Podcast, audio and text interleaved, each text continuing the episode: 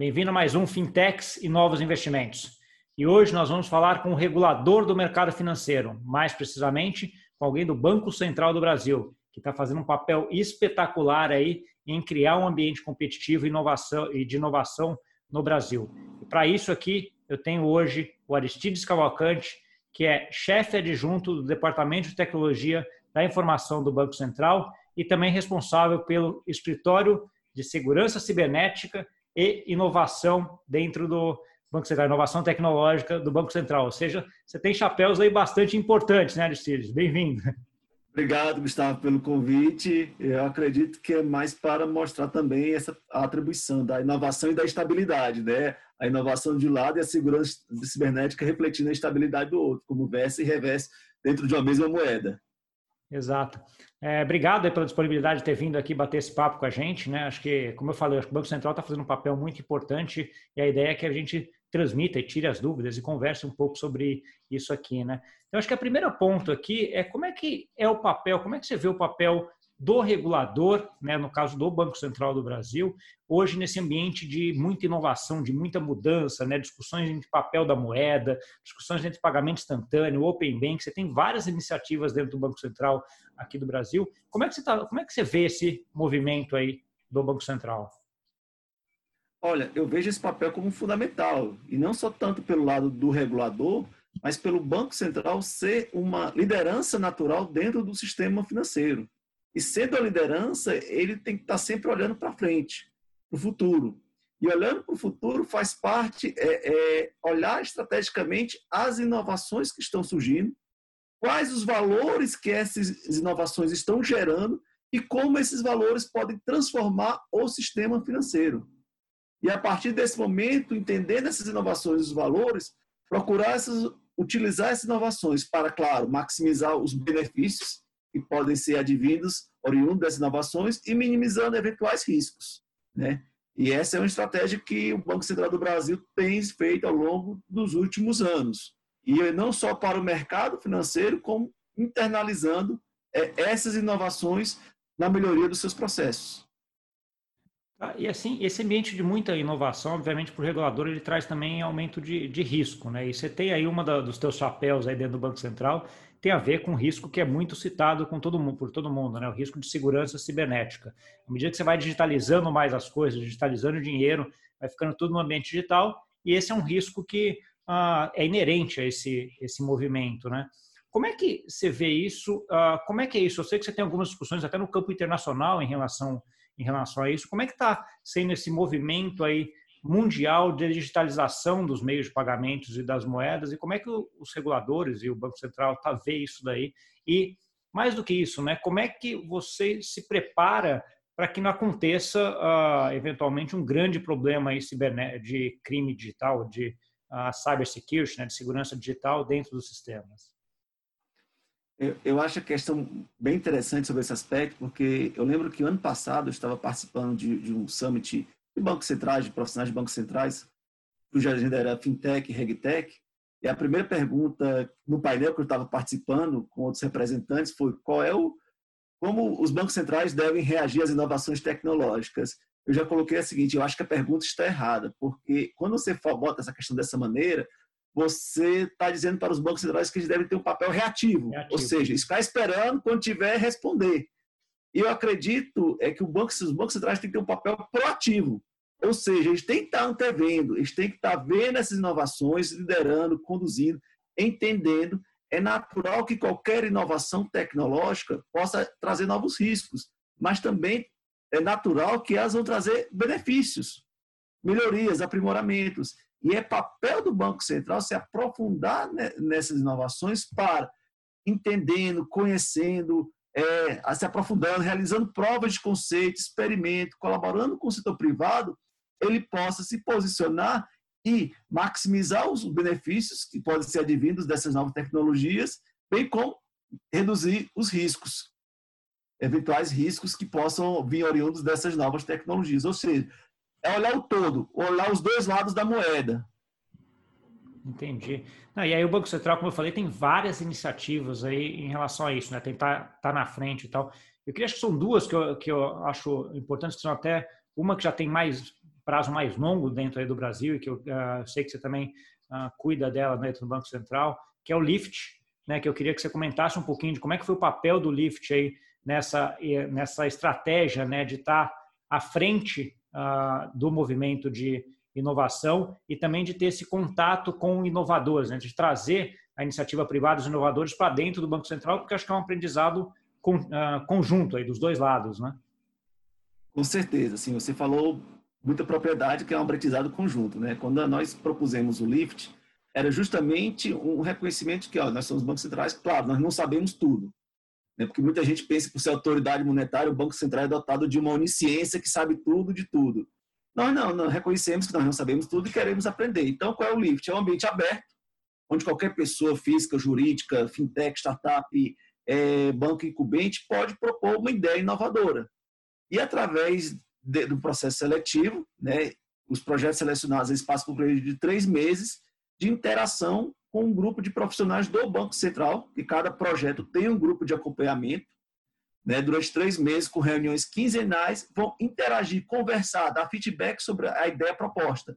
No caso, o Banco Central aproveita para conhecer, entender do modelo, entender da tecnologia que está por trás, e para o proponente, ele acaba é, recebendo esse feedback do Banco Central, possivelmente vendo um, um, algum lado, alguma restrição, algum entrave que ele não esteja vendo é, antecipadamente. Então, nós damos esse feedback de forma que esse período de três meses acaba sendo um período de aceleração, de maturação dessas ideias. Né?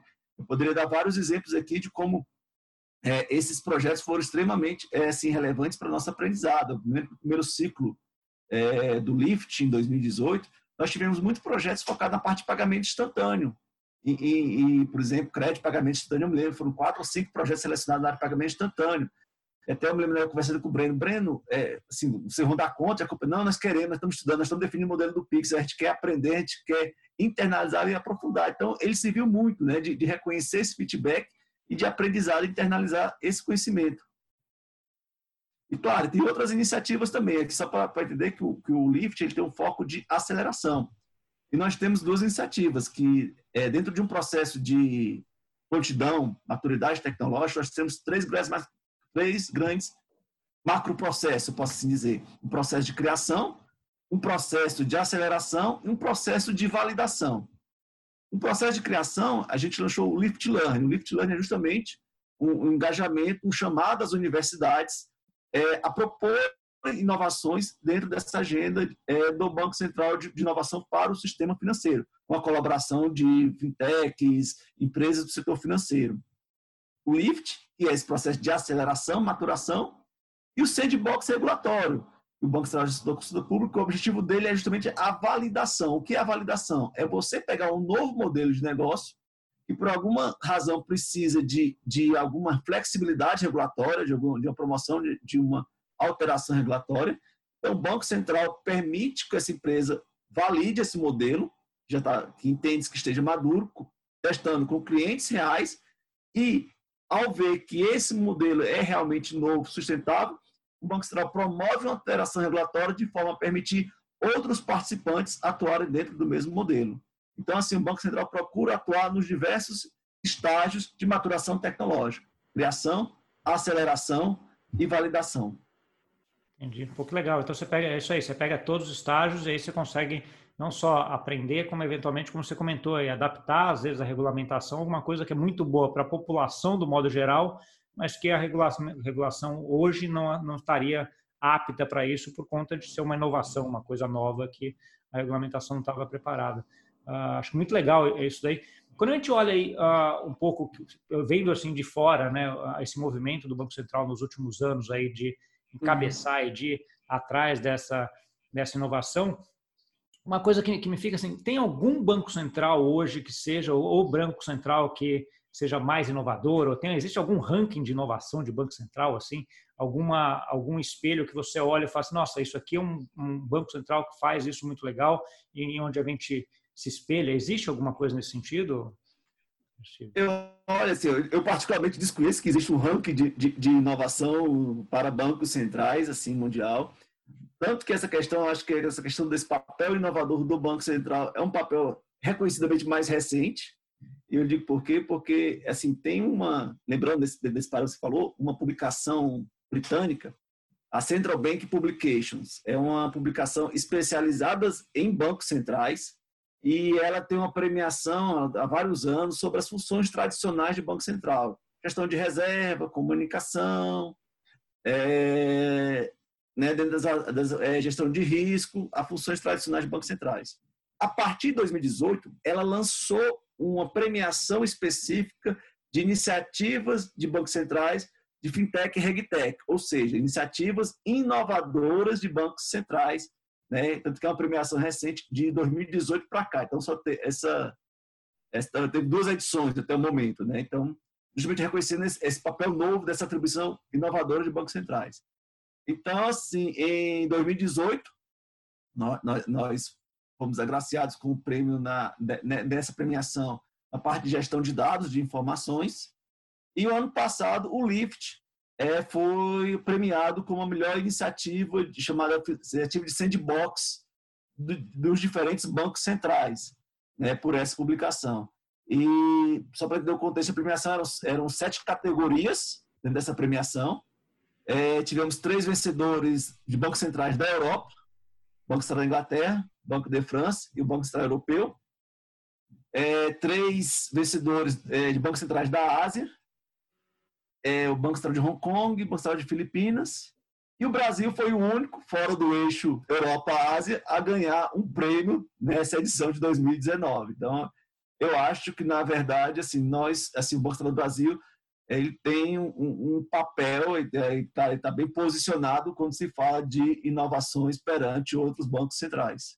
Entendi. Não, e aí, por mais que você fale que não tem ou que você não conhece, eu também desconheço um ranking de inovação do Banco Central, isso aí já, de certa forma, já dá alguma indicação de que o Banco Central do Brasil está muito bem posicionado nesse, nesse quesito em termos uh, mundiais, né?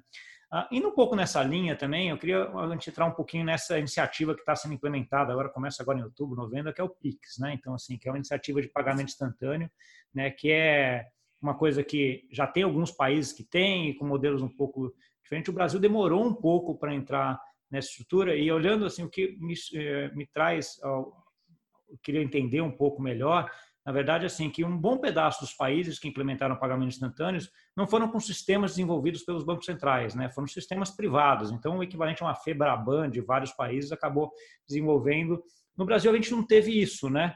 Então, assim, e acabou demorando, e eu acho que talvez até por isso eh, o Banco Central acabou desenvolvendo aí o, o seu próprio sistema para trazer essa inovação para o mercado, já que a iniciativa ah, não trouxe. É, é, foi mais ou menos isso mesmo a ideia de criação do Pix ah, uma, foi uma ideia mais de que o setor privado não conseguiu fazer ou não quis fazer, e aí nós vamos trazer inovação porque achamos que é importante para o mercado. Acho, acho que é bem interessante que, assim, que converge muito nesse papel, nessa mudança é, do, do setor financeiro de forma geral no mundo, porque há vários anos, assim, pagamentos digitais existem, mas os, os, bancos centrais acabaram sempre delegando, muitas vezes, para as iniciativas privadas, por ser, por entender que é uma parte mais acessória, periférica. Ou seja, bancos centrais cuidavam do, dos pagamentos em papel moeda, papel tradicional, e delegando ao setor financeiro o, os pagamentos digitais. Mas o que tem se observado é que alguns bancos centrais têm olhado com atenção é porque os, os pagamentos digitais ganharam uma relevância significativa. Hoje eles são emblematicamente é, de grande relevância sistêmica, como diz no jargão de bancos centrais. E o que acontece em alguns países que está se trazendo preocupação? Você tem ou uma fragmentação, muitas sub-redes de pagamentos digitais que ensejam ineficiência, ou seja, muitas dessas sub-redes ensejando que você, para é, ter pagamentos digitais, tem que ter conta em vários lugares, participar de vários, vários arranjos. E, e é, um, né? é, um pouco, é um pouco até o caminho que o Brasil estava indo, de certa forma. Né? Hoje tem aquelas imagens que a gente coloca da, daqueles restaurantes que você entra lá, tem um monte de QR Code para você pagar, de sistemas fechados e que você teria que ter conta Exatamente. em cada um deles para pagar. Né? O Brasil estava indo. Cada um deles. Exatamente, uma fragmentação. Ou outro lado que também é, é, é, é ruim, que é uma concentração. Você só tem um play que determina todas as regras. Então, casos emblemáticos, por exemplo, dá um caso da conheci da, da, Sué, eh, da, dos países nórdicos da Suécia, né, tem um aplicativo que é o Swish, formado por um, um, conjunto de bancos comerciais que eles fecharam esse arranjo esse aplicativo hoje é utilizado 60% a 70% do país. Em alguns lugares não se aceita mais nem o papel moeda, aceita somente o aplicativo. Então, esse arranjo acabou sendo sistemicamente relevante, ou seja, se esse arranjo, por alguma circunstância, quebrar, você vai causar sérios problemas ao país como um todo.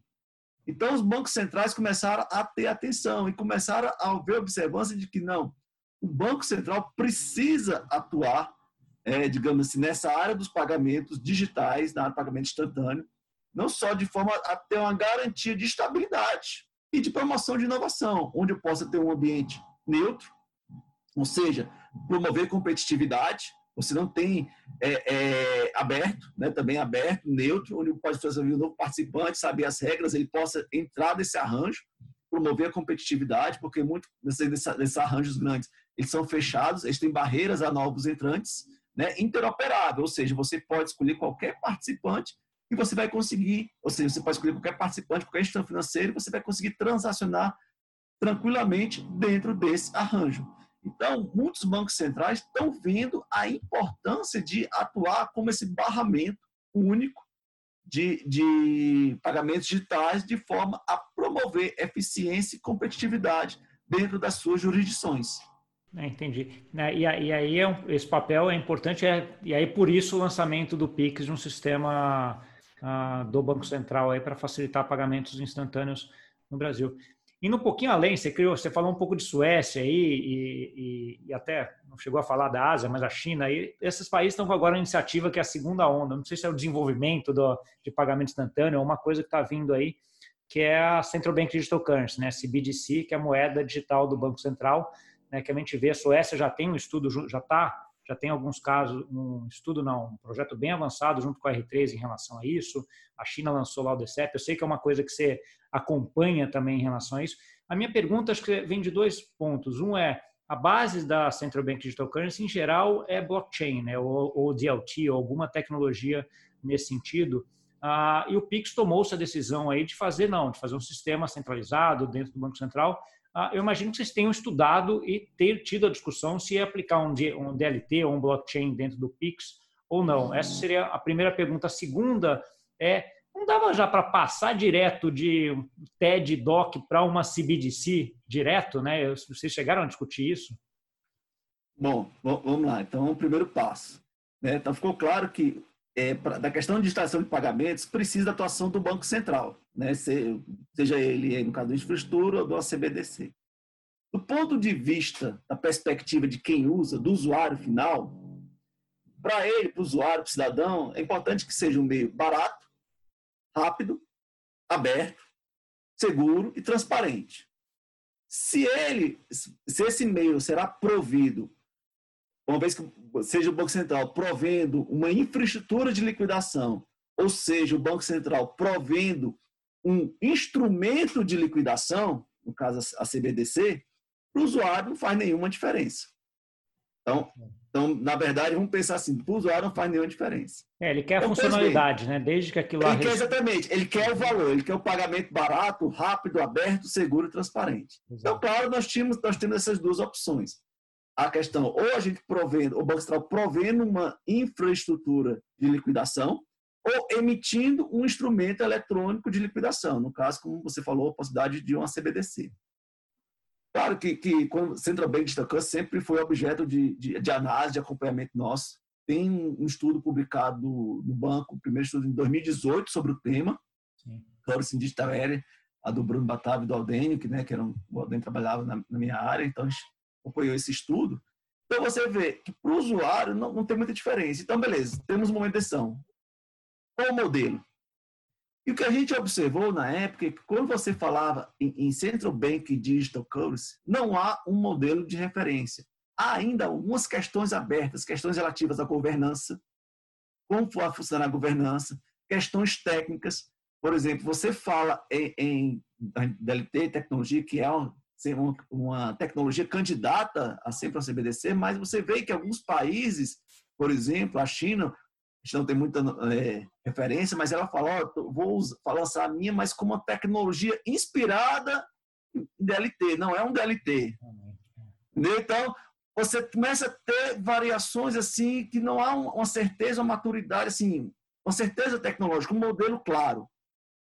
Ah, Aristides, mas, por exemplo, não poderia ser pegar o modelo exatamente do papel moeda, o M0, nosso papel moeda, fazer exatamente esse modelo do papel moeda, transpor para a CBDC? E aí que, na verdade, você tem que ter atenção. Quando você transpõe um modelo tipicamente analógico para o mundo digital com as mesmas características, você pode trazer as ineficiências dele, os problemas que ele tem. Então, por exemplo, eu não falo nem das questões técnicas. Quando você fala de, de, de CBDC, trazer, trazer uma CBDC, por exemplo, tem questões não há uma convergência. Vou citar uma: privacidade. Então, hoje há uma, uma privacidade tácita quando você transaciona com papel moeda. Então, se você paga 10 reais a, a, um amigo seu, você não sabe, a não ser você e seu amigo, sabe que você deu esses 10 reais para ele, a não ser que os dois contem. Mas há uma privacidade. O Estado não sabe. Então, na verdade, e, e já para algum e essa questão da privacidade é uma questão que varia muito com a cultura de cada país. A China já declarou, por exemplo, que ó, a privacidade vai ser sob a perspectiva do usuário, ou seja, traduzindo, o Estado verá tudo. Contudo, quando você leva esse modelo, por exemplo, para discussão entre bancos centrais europeus, já há essa questão da privacidade é um valor mais forte. Então, em alguns papers que a gente observa, bancos centrais europeus, eles relatam, ó, não, também é importante dar um certo nível de privacidade é, nas transações utilizando moeda eletrônica para os seus usuários. Então, você observa que não há uma convergência, não há um modelo convergente. E nós tínhamos a necessidade urgente, digamos assim, de curto prazo, de promover a digitalização de pagamentos. Por isso que o Banco Central optou, nesse momento, em vez de tentar definir um modelo, experimentar um modelo, voltar atrás, não, vamos testar outro, como até a, a Suécia o Ecrona está fazendo há vários anos. Então, você observa que eles estão num protótipo, mas são várias, são várias versões do mesmo protótipo de experimentação. Não, precisamos ter uma, uma, uma trazer isso de forma mais urgente para o financeiro. Por isso, a opção pelo PIX.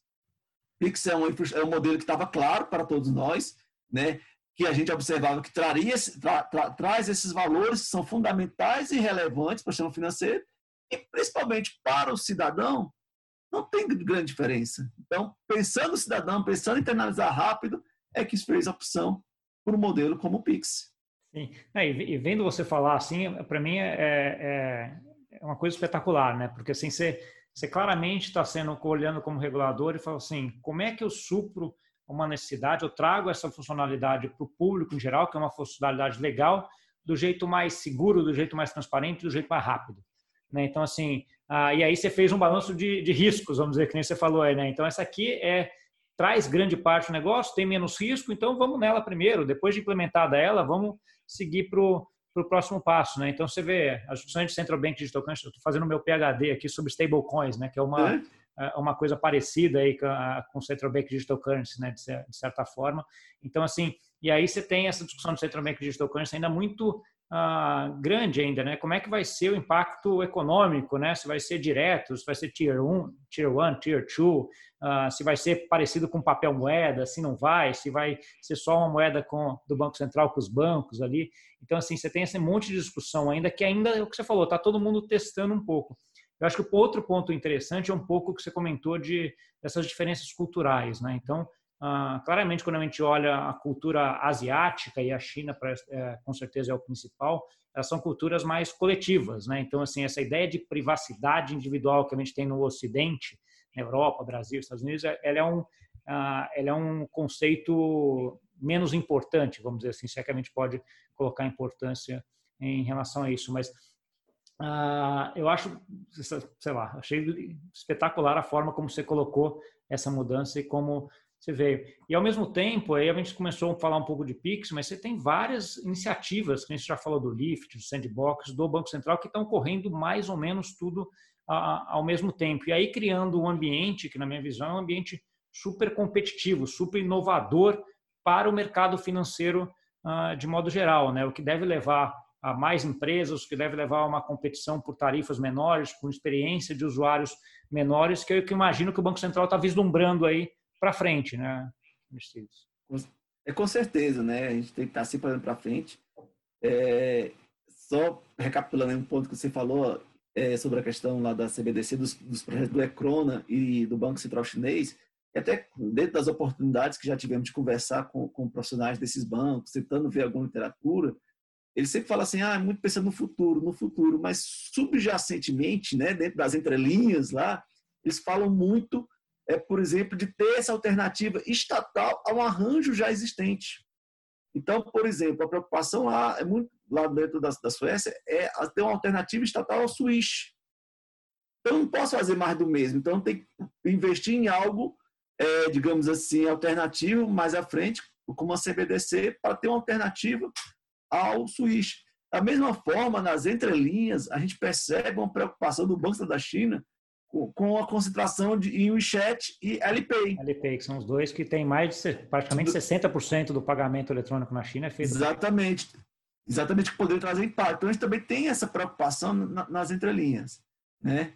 Mas voltando à, à questão é, original, assim, da questão das inovações, e claro, você está pensando muito nessa agenda onde a, da convergência das iniciativas. Então, uma iniciativa também relevante dentro desse meio é o Open Bank.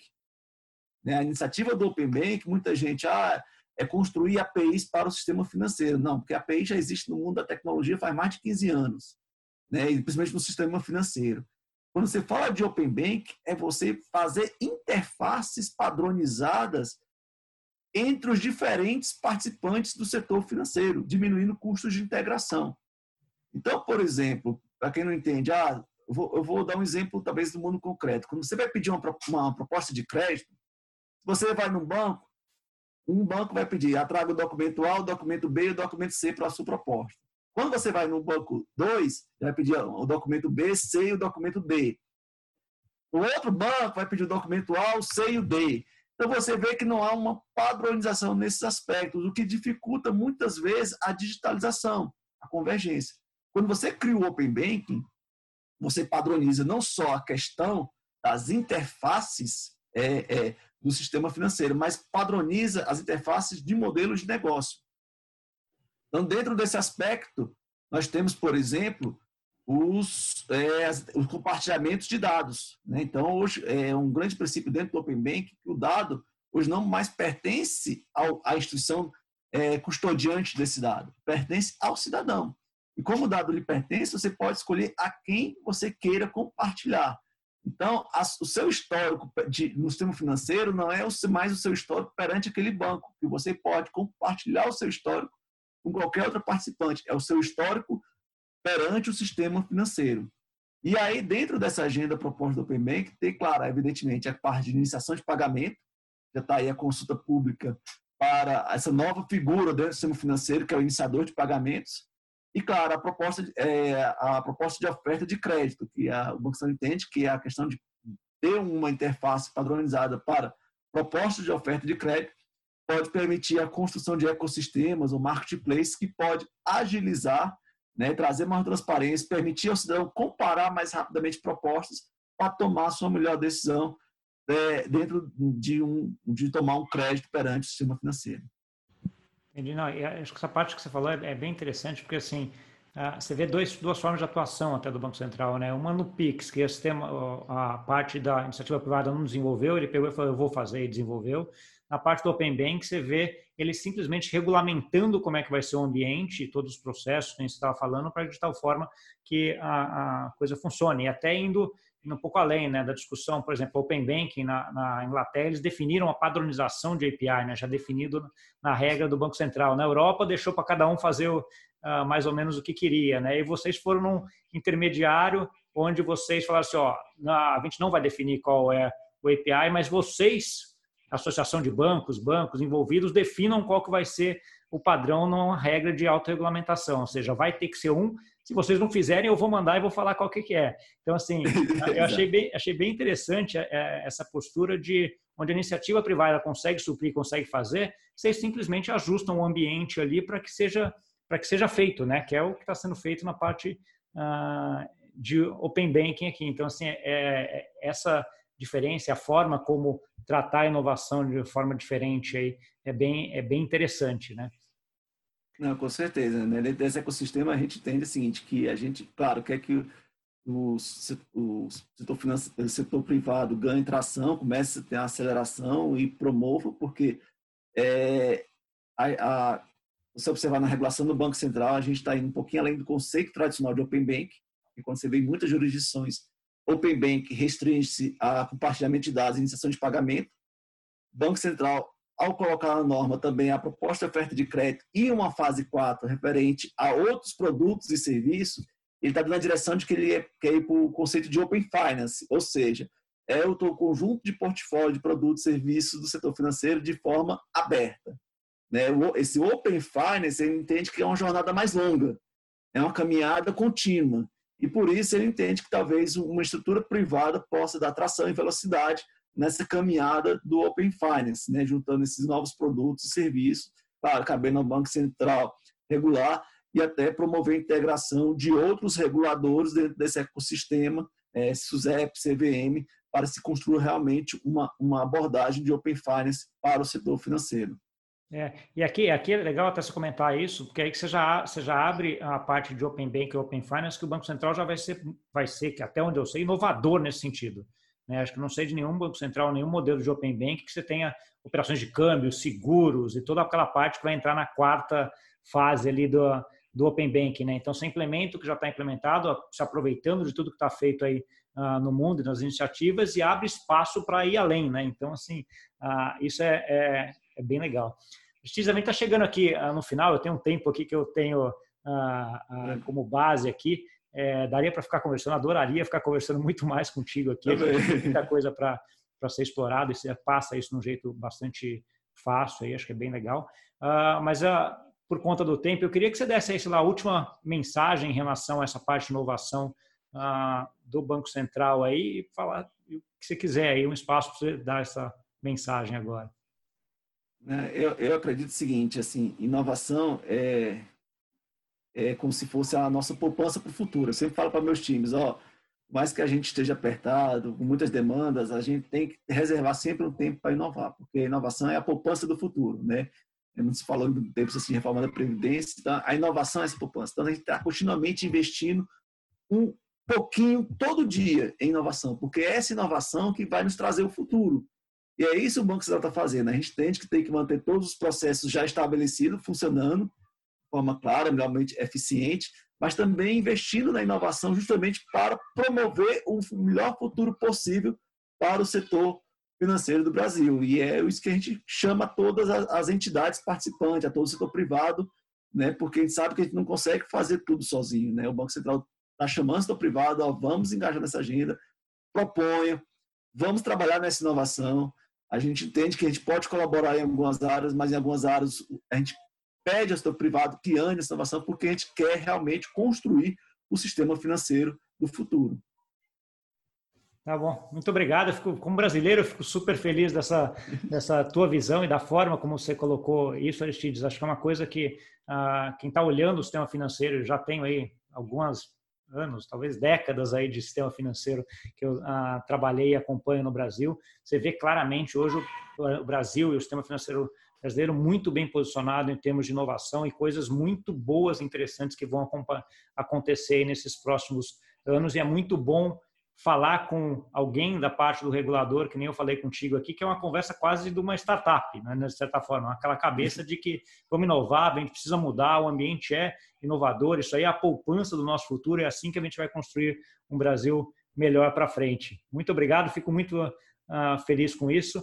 Uh, e para você aí que nos viu, não esquece de dar o like, de se inscrever no canal, todo aquele negócio que eu nunca sei muito bem como é que como é que fala e compartilha isso com aquele teu amigo que tem interesse, que quer saber como é que vai ser o futuro do mercado financeiro, o que, que o Banco Central está fazendo, o que, que vai ser PIX, Open Bank, como é que isso vai afetar a tua vida no dia a dia aí, porque vai afetar não só você, mas muita gente aí pro lado bom.